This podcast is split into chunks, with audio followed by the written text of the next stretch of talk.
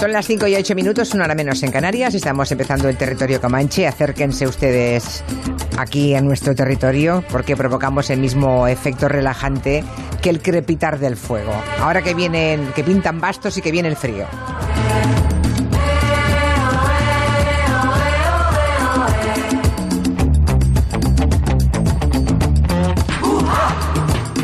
Muy, solo y por tanto debe estar helado el pobre. Máximo Pradera, estás ahí en el estudio en Madrid, abandonado, ya sabes que me crezco aquí en la soledad de, Ya, ya, de ya. San Sebastián de los Reyes. te hemos dejado solo. Abandonado por todos, la caridad le recoge. Y aquí estamos recogidos con Santi Seguro, al que acaban de escuchar, con Miki Otero, muy buenas, Muy buenas. con Nuria Torreblanca, Hola. mucho más junticos y en fin, y además con ganas de que nos cuente Santi Seguro la, el cambio que ha habido en el vestuario del Barça, ¿no? Hemos oído a, a, a Setién hablar de las vacas, cómo cambia en 24 horas las vacas por... eh, Por la gloria, por la gloria. Sí, sí, claro. por los mejores jugadores del mundo, claro, que, iba a decir si acababan de fichar en el Barça, ¿no? Otro tipo de vacas, sagra- sagradas. Las en este sí, sí, sí. cuesta. Inaugura el programa. torearlas. Inaugura el programa esto. Sí, sí, inaugura, inaugura el programa.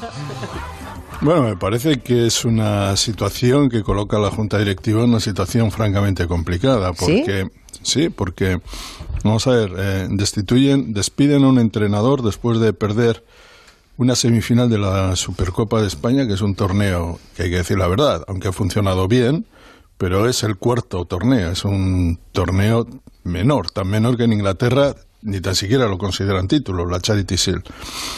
Y, me parece que después de jugar un gran partido el Barça, hay que decirlo, no perdió porque jugara mal, perdió más bien por errores, porque el fútbol es accidental muchas veces. Pero bueno, parece que estaban decididos a, a echarle. Y claro, cuando eh, el Barça estaba dispuesto, un, un club está dispuesto a, a despedir a un entrenador, tiene que justificarse. El problema es que en este caso, primero dispararon y luego preguntaron, como en las malas películas del oeste, ¿no? Y dispararon contra Valverde y luego, y luego fueron a preguntar por ahí. Y en la, primero preguntaron a Xavi y no, luego preguntaron a, a Koeman, dos mitos del barcelonismo, del Sí, barcelonismo sí, y tampoco. Y todo esto, digamos, con el cadáver, entre comillas, en asterisco, de, eh, de Valverde, allí, en medio. El asunto no se, no se resolvió. Que se ha portado, por cierto, con una caballerosidad impecable. Bueno, Yo, al, el- menos, el- al menos yo no le he escuchado ni una Claro, sola palabra comunicado. Eh, del todo, digamos que el espectáculo, el espectáculo fue tan feo que hasta los val- antivalverdistas más recalcitrantes pensaron que todo aquello era un sinsentido, que era muy feo lo que estaba pasando. Finalmente se eligió a, a Quique Setién, que es un entrenador a que le gusta la manera de la vieja manera, el estilo de- del Barça, pero claro está, es una situación en la que si no funciona la cosa, eh, la Junta Directiva va a ser responsable. Y va a ser responsable un año antes de las elecciones. ¿Podrá aguantar el barcelonismo una situación tan difícil, tan fea como esta? Yo creo que no, si la cosa sale mal. Si sale bien, bueno, pero es que si sale bien, Valverde podrá decir, oiga, que yo dejé al Barcelona cuando me despidieron, iba al primero. Y había clasificado al equipo para los octavos de final de la, de la Copa Europa. Por lo tanto, eh, es una situación fea en lo formal, muy complicada también en el fondo, que eh, coloca al Barça en una situación muy, muy complicada al equipo, porque yo creo que se despreció incluso su magnífica actuación contra el Atlético de Madrid, al que casi arrolló, pero luego perdió por muchas cosas, porque el VAR no sé qué, porque errores individuales, y es una situación que para mí indica dos cosas. Primero, que este, digamos que este gobierno del Barça ya inicia su última carrera, queda, una, queda un año y medio para las elecciones. Dos, que el equipo no ha recibido amparo en este momento, por lo menos en mi opinión, porque el mensaje es vosotros jugáis bien, pero ya no nos interesa ni tan siquiera que juguéis bien porque tenemos decidido algo y lo que está decidido es despedir al entrenador, las formas feas y digamos que el, el que sale ganador es el que más pierde, el que más el que sale ganador es Valverde, ¿no? Por ha tenido un comportamiento profesional, es un entrenador que ha tenido que soportar muchas cosas, llegó justamente en el momento que se marchaba Neymar, eh, tuvo que Y, yo lo creo así, creo que ha pasado tiempos difíciles incluso políticamente. El Barça como institución la ha tenido que intervenir en conferencias de prensa muy, muy complicadas. Se suspendió el famoso partido el día con, con la Unión Deportiva Las Palmas el día del referéndum. Tuvo que hacer muchísimo, manejar una situación. Se ha comido todos los marrones. Todos, incluido el último, ¿no? Todo esto en un equipo en el que los fichajes no han tenido ningún peso y en algunos casos han sido un fracaso y muy caros en los últimos seis años. Es mucho tiempo.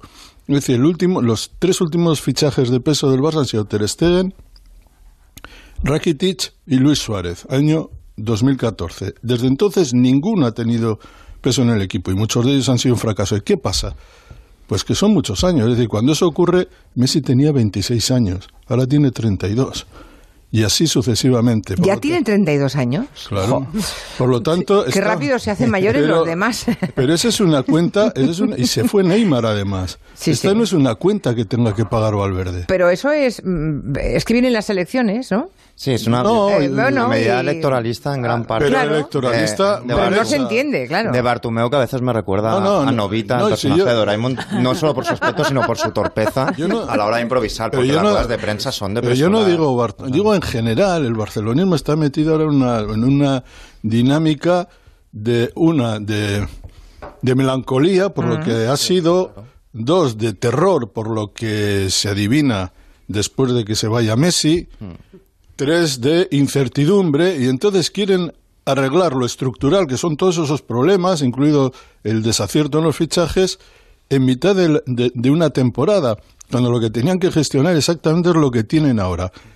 Bueno, ojalá le vaya bien a, a Quique Setién y todo, pero la situación es muy, muy, muy complicada. Por aquí hay algunos culés que están escribiendo en Twitter que están contentos porque Setién es cruifista, ¿eh? es verdad. El, ADN de Cruyff, dice Jorge, que eso le gusta mucho y bueno. Y, Pero ese es, un, ese es un titular de la prensa, sí, es cruifista. Sí, pero, han dado, por bueno, ¿eh? Es que... Habrá que demostrarlo, claro. Claro, vamos a ver, es que ser cruifista, ¿en qué consiste? ¿En tener la posesión de la pelota? Pues igual sí, de todas formas el Barça con Valverde también era el, equipo que más posesión tenía la pelota de, de, la Liga Española. Y aparte de tener la posesión hay que hacer muchas cosas en un equipo donde se ha lesionado Luis Suárez, que por cierto ya no va a estar hasta final de temporada, donde eh, Messi es buenísimo, pero no va a presionar defensivamente. Hay que hacer muchísimas cosas, donde Piqué no tiene sustituto porque no, no le ha fichado nadie ningún eh, nadie que le haga competencia en los últimos seis años. Esas cosas no se arreglan diciendo soy cruifista o no soy cruifista. Ya, ya, ya, ya.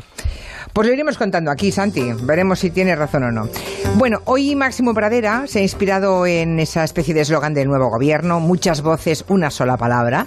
Y has bonito el eslogan, ¿verdad? Sí, muchas voces, una sola palabra, sí. La mía, no te fastidia. dirá, Sánchez, digo. vale, claro, eso dirá él.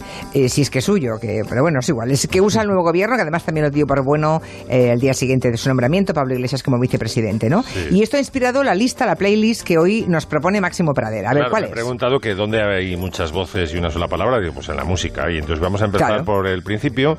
Eh, al principio eran los monjes mm, cantando el Credo in y tú, bueno, las monjas también, no sé si tú en la Concepción oías cantar a las monjas. Con, eh, yo, iba a las franciscanas, sí. Ah, pero y cantaban también. Eh, a las paquitas, sí. Eh, sí, a las paquitas, sí. ¿Cantaban allí o no? cantábamos mucho, sí. Cantábamos mucho, hmm. Bueno, pues en principio empezaron cantando los hombres y la misa del Papa Marcelo, que es lo que traigo hoy para abrir boca, es una respuesta de un músico genial que había en el Lacio, que se llama Pierluigi, da Palestrina, pues igual que eh, Camarones de la Isla y la Paqueras de Jerez, este era de Palestrina, de un pueblo de allí, y así le pusieron Pierluigi da Palestrina. Entonces, eh, el Papa y los cardenales estaban locos porque decían, la polifonía ah, se ha desarrollado demasiado y aquí están cantando demasiadas personas y demasiado texto, porque claro, el Credo in unum Deum se cantaba al mismo tiempo que Pater Omnipotente y entonces se armaba un batiburrillo ahí como de tertulia de televisión y no se entendía nada, ¿no? Y entonces llegó eh, de Palestina y dijo, tener, tener aquí la misa del Papa Marcelo y dice, aquí eh, se, se entiende bastante bien y encima crea unas armonías gloriosas y suena así. Credo in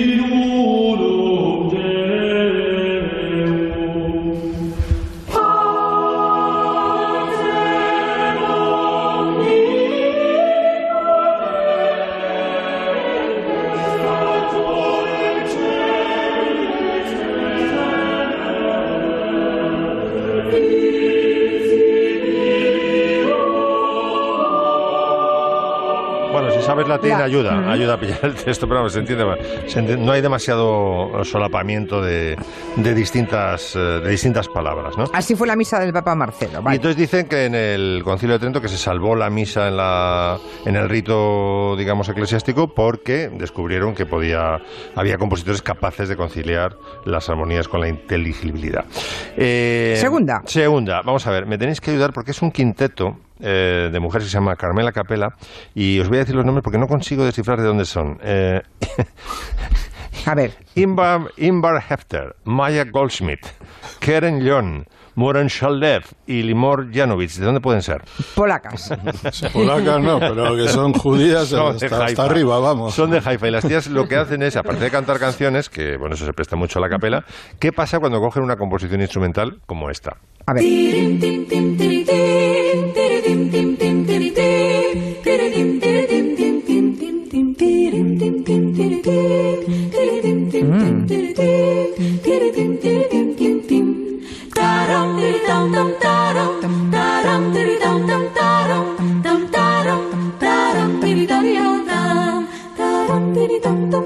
Qué prodigio, por Dios, vocal. Los tenéis, las tenéis en YouTube, son dos sopranos, dos mezos y una contralto. Se llaman Carmela Capella, fíjate. A capella, es que... Tienes mucho este eres tú. Ni un instrumento. Ni un instrumento. Ni un instrumento. Cinco jabatas de Haifa. Por favor, fíjense, es que no hay ni un solo instrumento. Son ellas.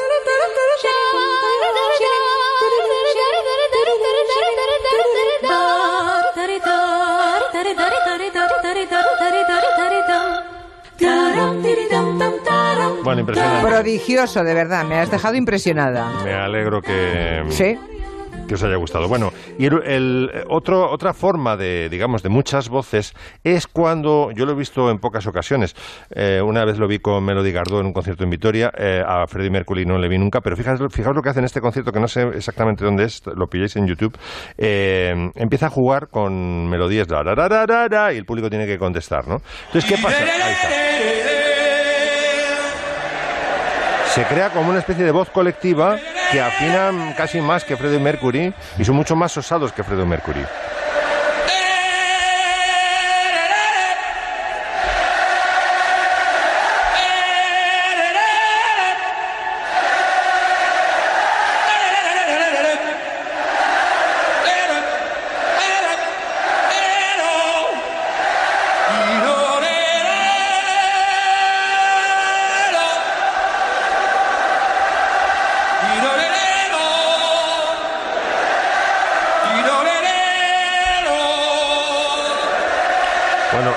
Impresionante. Si está así cinco minutos y claro, es un duelo, en el fondo es un duelo, pues, a ver si conseguís imitar hasta la última frase y al final pierde. Y me parece que Joan tiene preparado ahí el momento final cuando... A ver. Fuck you. Fuck you. ¿Qué orden me habéis derrotado? Fantástico, Freddie Mercury. El día 4 de enero se cumplieron hace nada, se cumplieron 100 años de la muerte de uno de los más grandes escritores en lengua española, que fue Benito Pérez Galdós, y el Ayuntamiento de Madrid pues está organizando el año Galdós. Eh, aquí en el Comanche Miquiotero pues ha pensado que Galdós tiene un rato, tiene, tiene aquí un, pellizquito de lo suyo, pero fijándose en una faceta que no es seguramente la más conocida de Benito Pérez Galdós, que ha recuperado además la reputación. Claro. ¿Verdad? Porque en su momento yo, yo recuerdo que cuando lo estudiaba en literatura, hmm. en el colegio luego en la universidad, Galdós era como eh, aquel, aquel señor tan prolífico que escribió tanto, bueno, bastante bueno, pero que no acababa de tener ese halo que tenían otros, otros de la época u otros posteriores. Eso, es un poco lo que se dice de matar al padre, ¿no? Eso es culpa de los que vinieron después. Los que vinieron después. en, un, principio consiguieron, es verdad. intentaban menospreciarlo un poco. Pero la, realidad es tozuda y se ha impuesto y para mí es Cervantes, Galdós y luego ya discutimos un poco. Eh, y además le tengo verdadero cariño desde que, desde que me dieron una semana de mil pesetas con su cara, con lo cual el, hecho de que, de que, su cara estuviera en los billetes... Eh, ¿Es verdad? De, cuántos eran? De mil. El señor de los talegos era Galdós. claro, sí, sí, sí. Pues salía 500, creo recordar. Eh, pero hay, hay, algo de lo que no se habla mucho cuando, cuando se comenta Galdós. tendremos Mm, tiempo, yo creo, durante el año de hablar de, bueno, de nuestras novelas favoritas, etcétera. Yo tengo claras las mías. Eh, pero no se habla mucho de su capacidad para analizar hasta el fondo y de alcanzar la profundidad del análisis de la sociedad y del ser humano, en especial de las mujeres.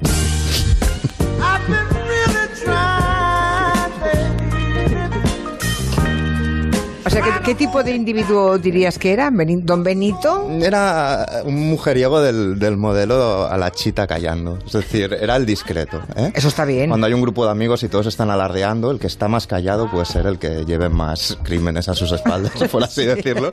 Y el que no necesita alardear eh, es el que no dice. Y él era, era un poco de, este tipo, ¿no? Era, era discreto. Y es curioso porque, a ver, alguien que es capaz de orquestar los mm, episodios nacionales es un tío con memoria, ¿no? Eh, Sí, un poco sí. En esencia, vamos, además de ingenio.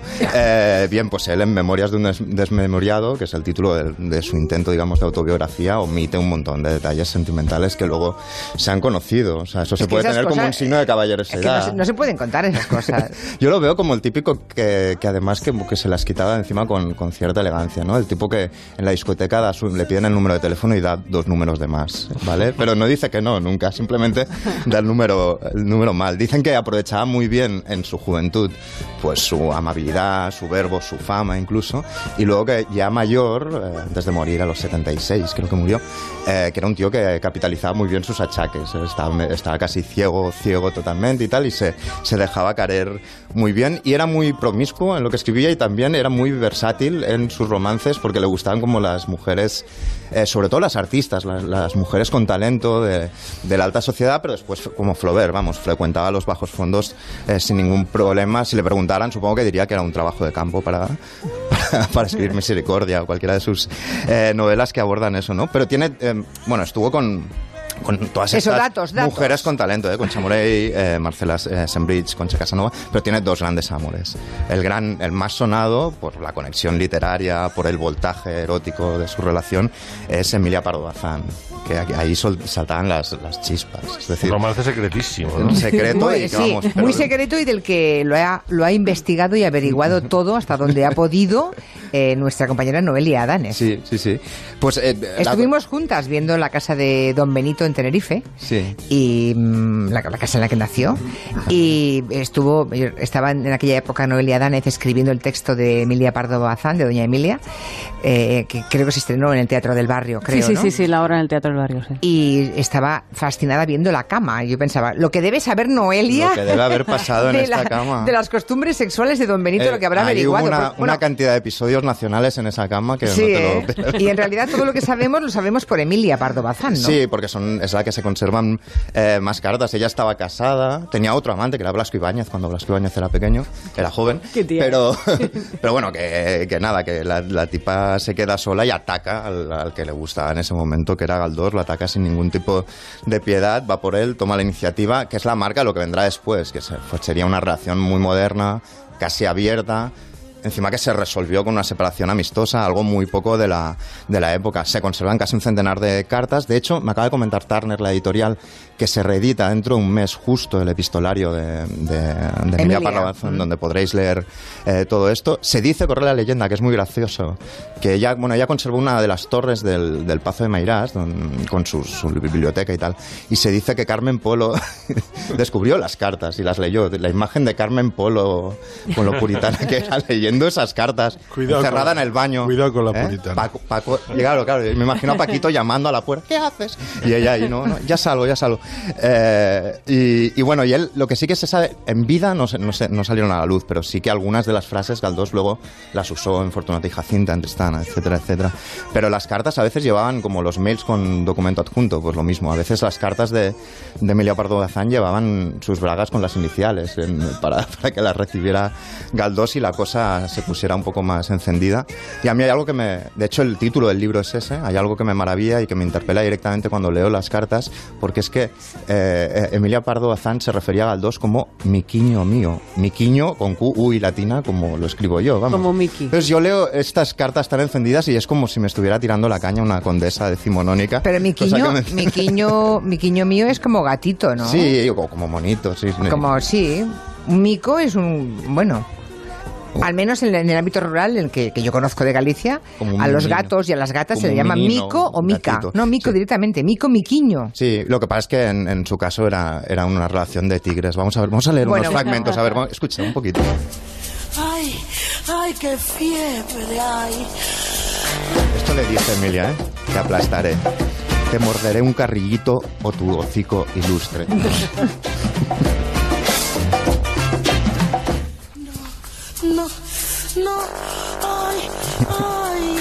Te como un pedazo de mejilla y una guía del bigote. Te daré a besar mi escultural jeta gallega. Busca mi casita, niño. en cuanto te coja, no queda rastro del gran hombre. en prueba te abrazo fuerte a ver eh, si de una vez te deshago y te reduzco a polvo. No está mal, doña Emilia, ¿eh? Ojo que viene esta, esta tiene un giro bonito, una letra casi de canción. A ver. Me tienen tarumba tus caritas. Eres tú muy gracioso y muy natural. Y cuanto más te muestras, más ganas. ¿Qué más? ¿Ya está? Galdós, pertenecemos a López de Vega. Me acuerdo de Marisa Paredes. Seguimos luego, ¿eh? ¿De qué te acuerdas? De Marisa Paredes en ópera prima, cuando decía Resines, esta tía es que te, te, envuelve como una, como una boa. Dice, no te deja respirar. luego, si tenemos tiempo, repasamos a otros grandes. Eh, en otro momento. Sí, sí, sí, lo haremos, lo haremos luego. Hay una serie gallega que ahora está arrasando en, en Reino Unido y está bien repasar eso porque hay gente joven yo cuando era joven era una de ellas. Todos los que, cuando éramos jóvenes, todos hemos pensado que las procacidades, el sexo, el amor y la pasión era invento de nuestra generación. Claro. ¿No? Todos hemos pensado alguna vez y, de pronto leer esas cartas de finales del siglo pasado, no, del otro, del 19, de Emilia Pardo Bazán, pues no está mal. Vete al de Camerón. Lo dicho, que hay una serie gallega que está arrasando en Reino Unido y en Escocia, probablemente hay, una cosa celta que les une de alguna manera, se llama Os abordas margaritas y se está emitiendo, obviamente, en gallego en Galicia. Rosa Vargas, da Policía Judicial da Garda Civil da Coruña. Oh! Soy yo, meu nome. Y hemos visto que han triunfado mm, unas cuantas series en catalán, en gallego y en euskera. Sí, os abordas Margaritas en concreto. Hay mucha gente, lo hemos puesto esta mañana en Twitter y muchísima gente nos ha comentado. Es que es muy buena, es una gran serie. Es un thriller de seis capítulos, una trama negra policial. Se investiga una teniente de la Guardia Civil que investiga en un pueblo gallego la desaparición de una joven en extrañas circunstancias. El año pasado se emitió en TVG, pero el resto de cadenas españolas la rechazaron en su momento pues porque falaban galego entonces Netflix la compró y ahora mismo está arrasando. Pero hay otras series con éxito internacional. Por ejemplo, La Casa de Papel es la serie de habla no inglesa más vista de Netflix, la primera serie española con un Emmy internacional en categoría de drama. El secreto de Puente Viejo de Antena 3 se emite en más de 60 países del extranjero y es la primera serie española que se emite en Vietnam además de arrasar en Italia, como dato importante. ¿Os acordáis de Médico de Familia y de Los Serrano? Bueno, pues emitieron en varios países, tuvieron adaptaciones propias. Merlí triunfa en muchos países, sobre todo en Argentina. El Ministerio del Tiempo es un fenómeno de masa, sobre todo en Francia y en China, donde la usan para aprender español. ¿En China? En ah. China. Y antes de que llegaran todas estas series, también nosotros tuvimos un precedente. No. Sí. Esto, déjame que diga antes de nada, que por lo visto he dicho la casa de Benito Pérez Galdós en Tenerife. ¿He dicho Tenerife? Sí, has dicho Tenerife. Ah, perdón, perdón, perdón, en Las Palmas. es que a Tenerife vamos, como vamos dentro de tres semanas, se me, han cruzado los cables. Sí, sí, en Las Palmas. La casa de don Benito Pérez Galdós está en Las Palmas, donde estuvimos el año pasado. Este próximo año, en, dentro de tres semanas, estaremos en Tenerife.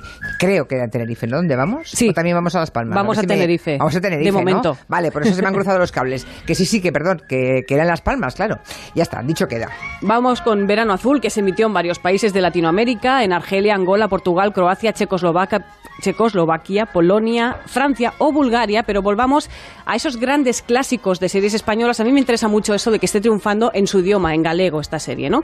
Eh, en las cadenas autonómicas ya vivimos esa experiencia de doblaje, ¿no? Por ejemplo, todos recordamos, vimos Dallas, pues hay una escena mítica que vamos a escuchar en su doblaje galego y después en su doblaje en catalán. La escena es esa de la protagonista absoluta, que es la cogorza que se había agarrado Suelen, en concreto en este momento. Suelen estaba mala. Mala? Estaba bébeda. Non é así, suelen. O sair da consulta do doutor Elvi fun tomar unha copa. Os nervos. Os nervos estaba Os bébeda. nervos. Bébeda. Yo, y creo, ahora... yo creo que Dallas casi inauguró TV3. Creo. Casi, Sí, señor, sí, sí, sí. señor. Creo- y creo que hubo un debate, señor. pero ¿cómo vamos a poner Dallas, que es una serie Exactamente, eh, Santi, americana sí, sí, de sí, tal, sí. no sé qué, no sé Sí, cuánto? sí, sí. y el que está y los que están por ahí dijeron sí, pero tiene audiencia. Exacto. Y esa misma escena que hemos escuchado en catalán, vamos a ver, eh, perdón, en galego, vamos a ver cómo sonó en catalán. Suelen, ens tenies preocupats. Són greus les ferides. Té dos impactes de bala. Han dit si viurà? De debò t'importa, Suelen? On et vas ficar nit? Això no importa ara. Et sembla de veres que no? El teu marit s'està morint i tu mentrestant fent el pendó vés a saber per on. Al pendó. Jo no feia el pendó. Haciendo el pendón. Haciendo el pendón, bébeda, eres un pendón. Sí, sí. Bueno, pero perdonad que voy, voy a insistir un poquito más con el galego porque esto es fantástico. Os pongo otro fragmento mítico, no de serie, esta vez es de película, eh, protagonizado por Clint Eastwood y O Sargento do Ferro. Son o da artillería Highway. Bebín máis cervexa, mexei máis sangue, fodín máis fulanas e repartín máis hostias que a todos vos xuntos. Es que es fantástico, no podíamos no ponerlo. Vamos y a además ver. no hace falta traducir nada, se No, no, no, entiende está, todo. está clarísimo. ¿Qué pasa con Euskadi? Bueno, pues no he encontrado en concreto ese fragmento de Dallas en euskera, pero sí he encontrado algo que también os sonará mucho, que es la sintonía de Bola de Dragón, una serie mítica del anime eh, japonesa, que ah, en euskera era Dragoi Bola. Dragoi volá. Ahí va la hostia. Dragoiaren bola dia batera Orain badakit, non zuloan Una serie que en Bilbao era vista como costumbrista, ¿no? Cuando Sí. tiraba las rocas. claro, claro, era normalísimo. O sea, bola de dragón es drago y bola. Drago Vale. y bola. Bueno. y siguiendo un poco más la investigación, abrimos campo por otros países. He encontrado cosas muy serias. Recordamos todos el equipo A también, Hombre, ¿no? Bueno, claro. pues esa cabecera que todos aquí vimos, que era una sintonía instrumental, pues en Francia, que eran muy chulos, le pusieron letra a la cabecera de la serie que allí se llamó L'Agence du Risque. L'agence Tourisque. La La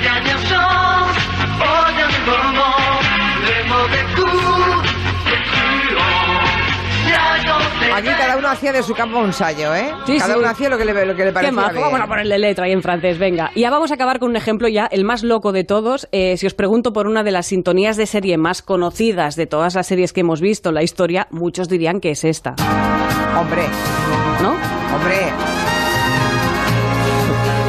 Vacaciones en el mar es esto.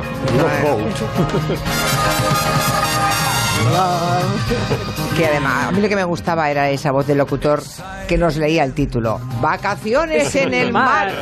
Y el, y el capitán con esos pantaloncitos todo el día. Sí, ¿eh? sí, sí. Y Julie, que tenía un poquito un ojo un poco giradito. Bueno, el capitán era idiota.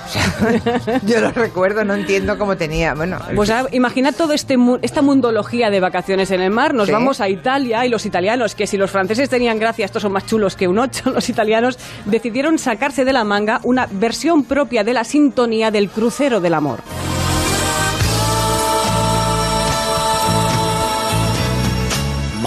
Mare profumo di mare. Esta es la sintonía de vacaciones en el mar en Italia. Voglio giocare, è colpa del mare, del cielo e del mare. casi ni se reconoce ¿eh? la sintonía. No, es que es otra, se la han inventado. Es otra, ¿no? Claro, el encargado de cantar la canción se llamaba Little Tony, que digo yo que con ese nombre bien podría estar en Lo Soprano, más que en Little, vacaciones. en el Little mar. Tony fue un, un mito de la canción italiana. ¿eh? Pues ahí lo tienes. Era- fue un rockero, fue el, el Bruno Lomas. ¿Ah, eh, sí? Primero sí, italiano, luego ya hizo muchas cosas, pero está entre los grandes. menos Pues míralo, mal, Santi, que este te que tenemos suena- aquí para contarnos Claro, esto. este que suena es Little Tony, mira por dónde.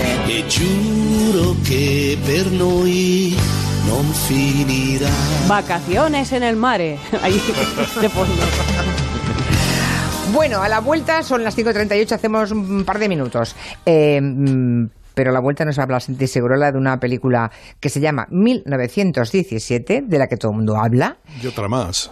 Sí, otra más. Pero La- de Polanski. Eh, ya, la- pero- Por cierto, es qué que- buena la serie Sangre y Mafia, Santi. No, nunca te agradeceré bastante que la hayas recomendado. Te- solo una pregunta, Max. A que los que intervienen, allí el, jue- el fiscal Ayala, El fiscal es increíble. un pedazo de De actor. es que sí, sí, le sí. deja a los De Niro y Pacino, les convierte Es en nada. Parece que está interpretando. Así que no te ha gustado 1917. Me parece un pedito eh, de papel cuché. Vale, ahí dejamos la Era provocación. José María Ahí dejamos la provocación y enseguida nos Pero- cuenta por qué. pero- De 3 a 7 en Onda Cero, Julia en la Onda.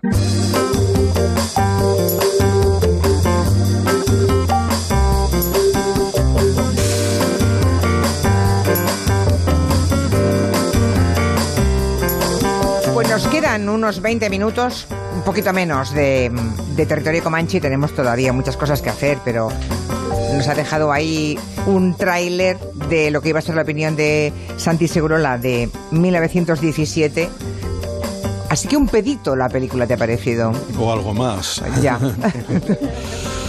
Mira, eh, A ver, ¿qué es lo que no te ha gustado vi de la película y, Sí. y luego al día siguiente estaba viendo un debate en Movistar Plus, eh, había, no sé, de eso, de cine, y trataban, el debate era si era una obra maestra del siglo XXI. Ni es obra maestra, ni obra, casi diría yo. Es una... Estuviste a punto de llamarles, vamos. Ni una hora. Vamos a ver, es una película que tiene. Primero, es una película que no tiene nada que contar. Lo que cuenta es dos soldados eh, ingleses en la Primera Guerra Mundial tienen que entregar una carta a un general que está a punto de atacar eh, a los alemanes, Primera Guerra Mundial, a los alemanes porque se lo porque le pide se lo pide el cuerpo al general y eh, no sabe que le están tendiendo una trampa. Entonces corren a avisarle de que eso tal. Eso consiste en la película. Entonces, eh, es una película de una superficialidad absoluta, tan epidérmica que dices, bueno, esto, pero ¿qué nos cuenta? ¿Qué nos quiere decir? Que sí, bueno, pues podría ser solo una película bélica, pero la quiere trascender con, con, much- con, con efectismo. Por ejemplo, el uso de ese de una sola toma.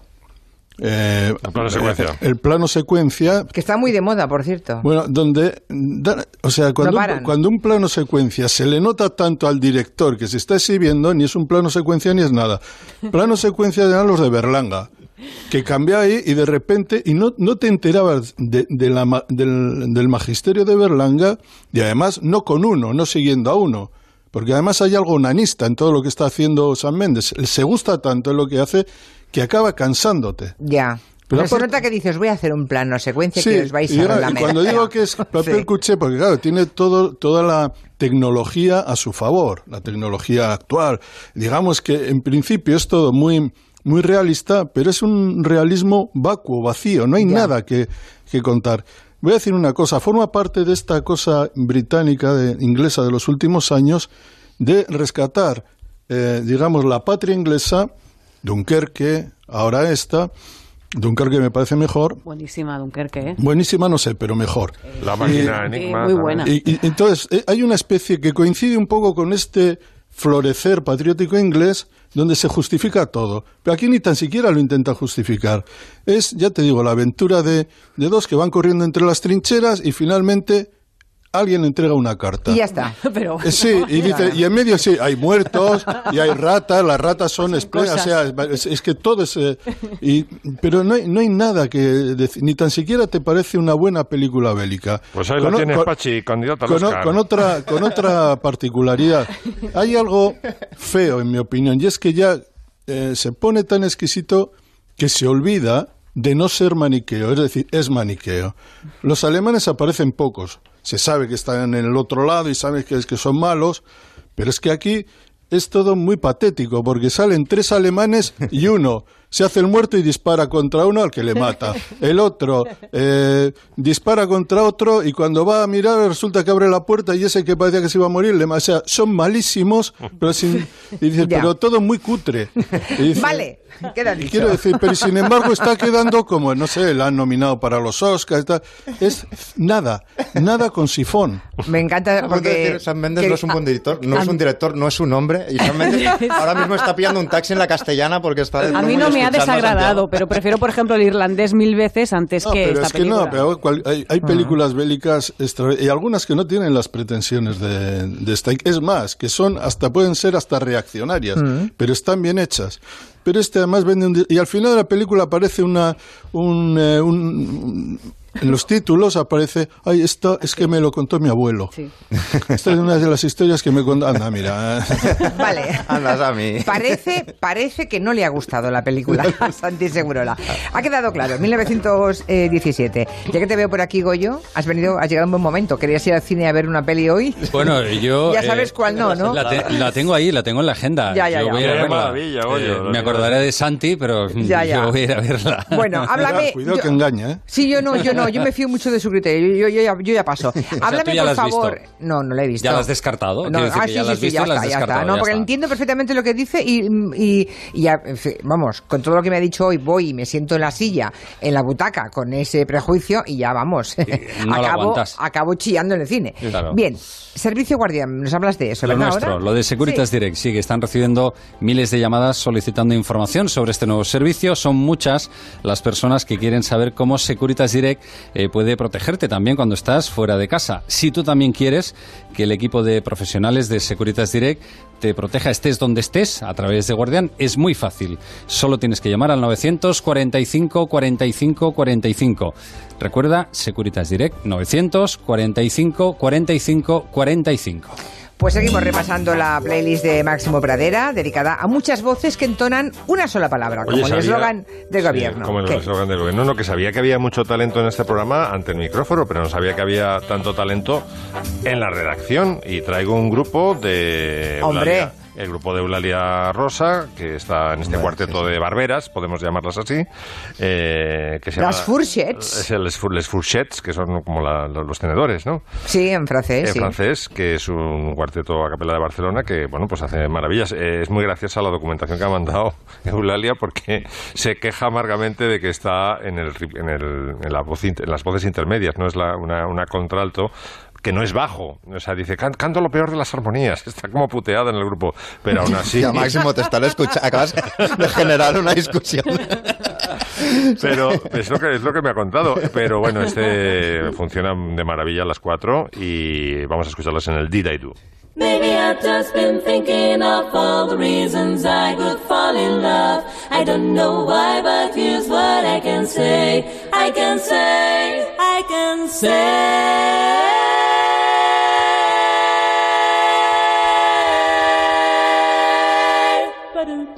Do I love you? Oh my, do I, honey, honey, did I do? Babe, you know it's true.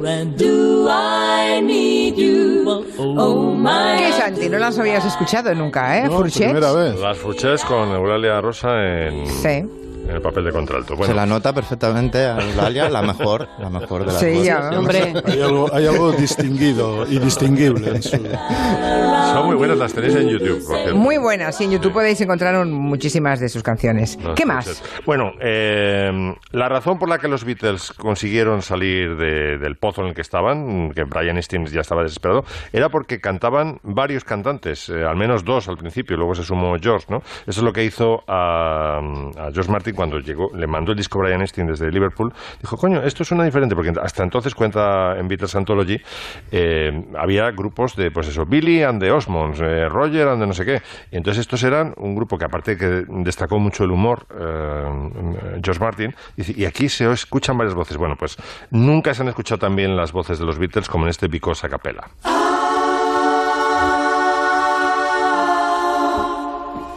Because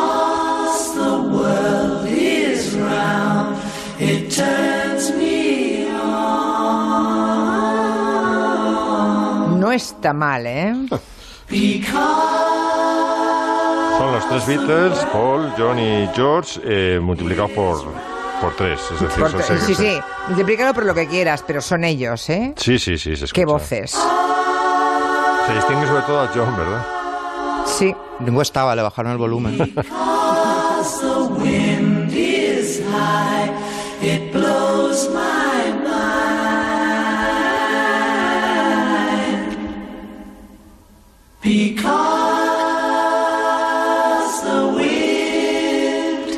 No, ¿y esa Paul McCartney? Sí, lleva la voz más aguda. Yo lo escucho. No sé si soy yo. oigo voces, oigo a Paul McCartney. Distingo a Paul McCartney. Didi, Santi. Donde entraban los Beatles eran extraordinarios. Y entra country, country, porque hubo mucha cosa country también en los Beatles. Sí. Pop, eh, se hicieron cosas, versiones de Mo- la Motown, maravilloso. Rock and roll, fenomenal. Una cosa extraordinaria. Y para los 30 Sí, sí, años mira, estaban rotos ya. Sí, hubiera merecido triunfar, ¿verdad? bueno, Los chavales apuntaban. pero- se quedaron ahí. Y la tercera Y la última que traigo, bueno, como es que el eslogan es político, lo de muchas voces y una sola palabra, pues he traído de la canción política por antonomasia a coro, que es el Give Peace a Chance de, Hombre. de Johnny Yoko.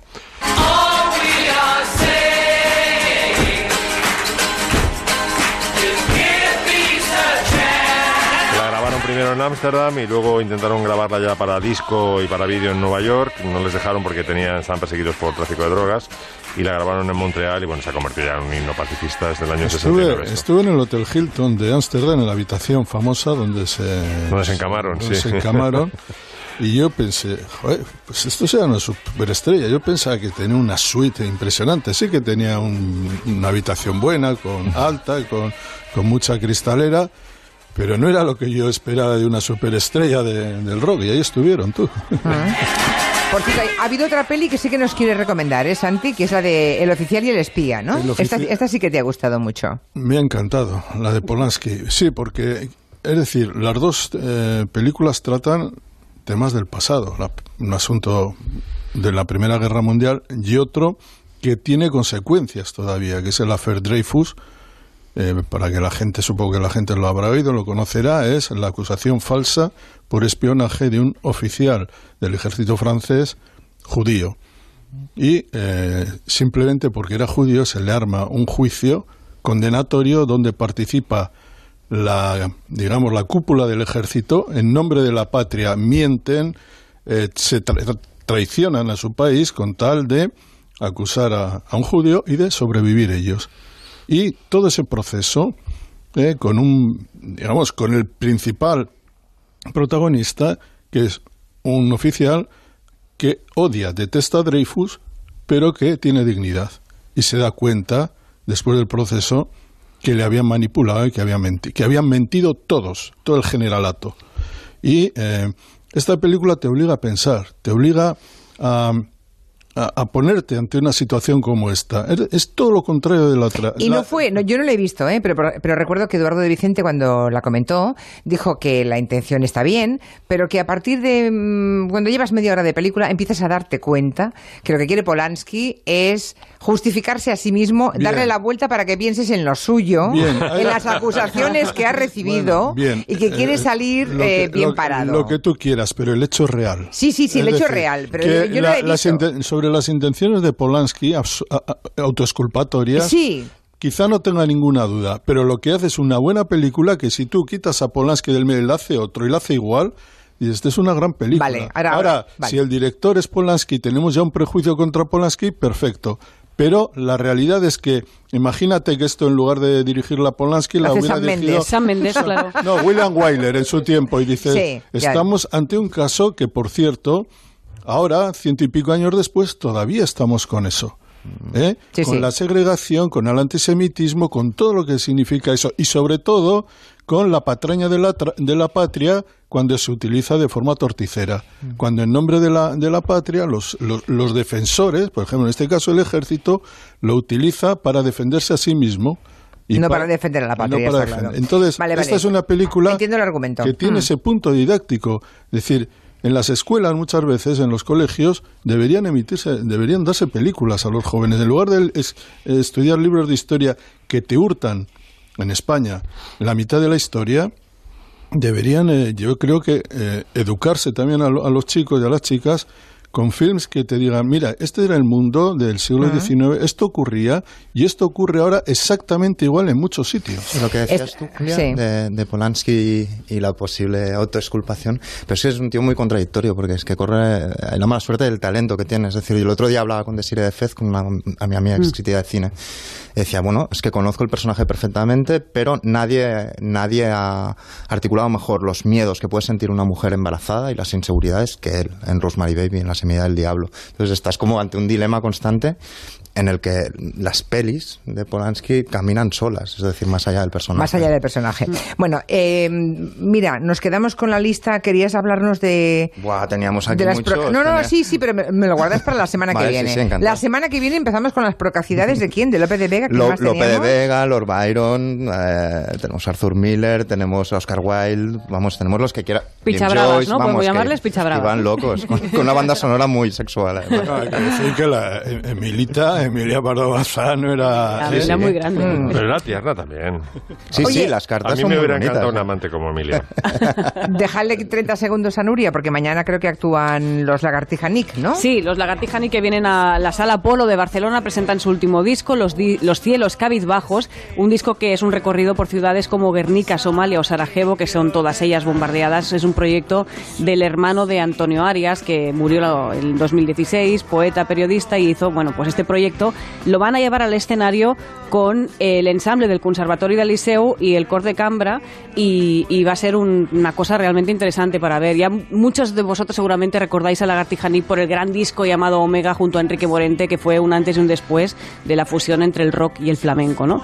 Pues hay que verlos, hay que verlos siempre, Lagartija.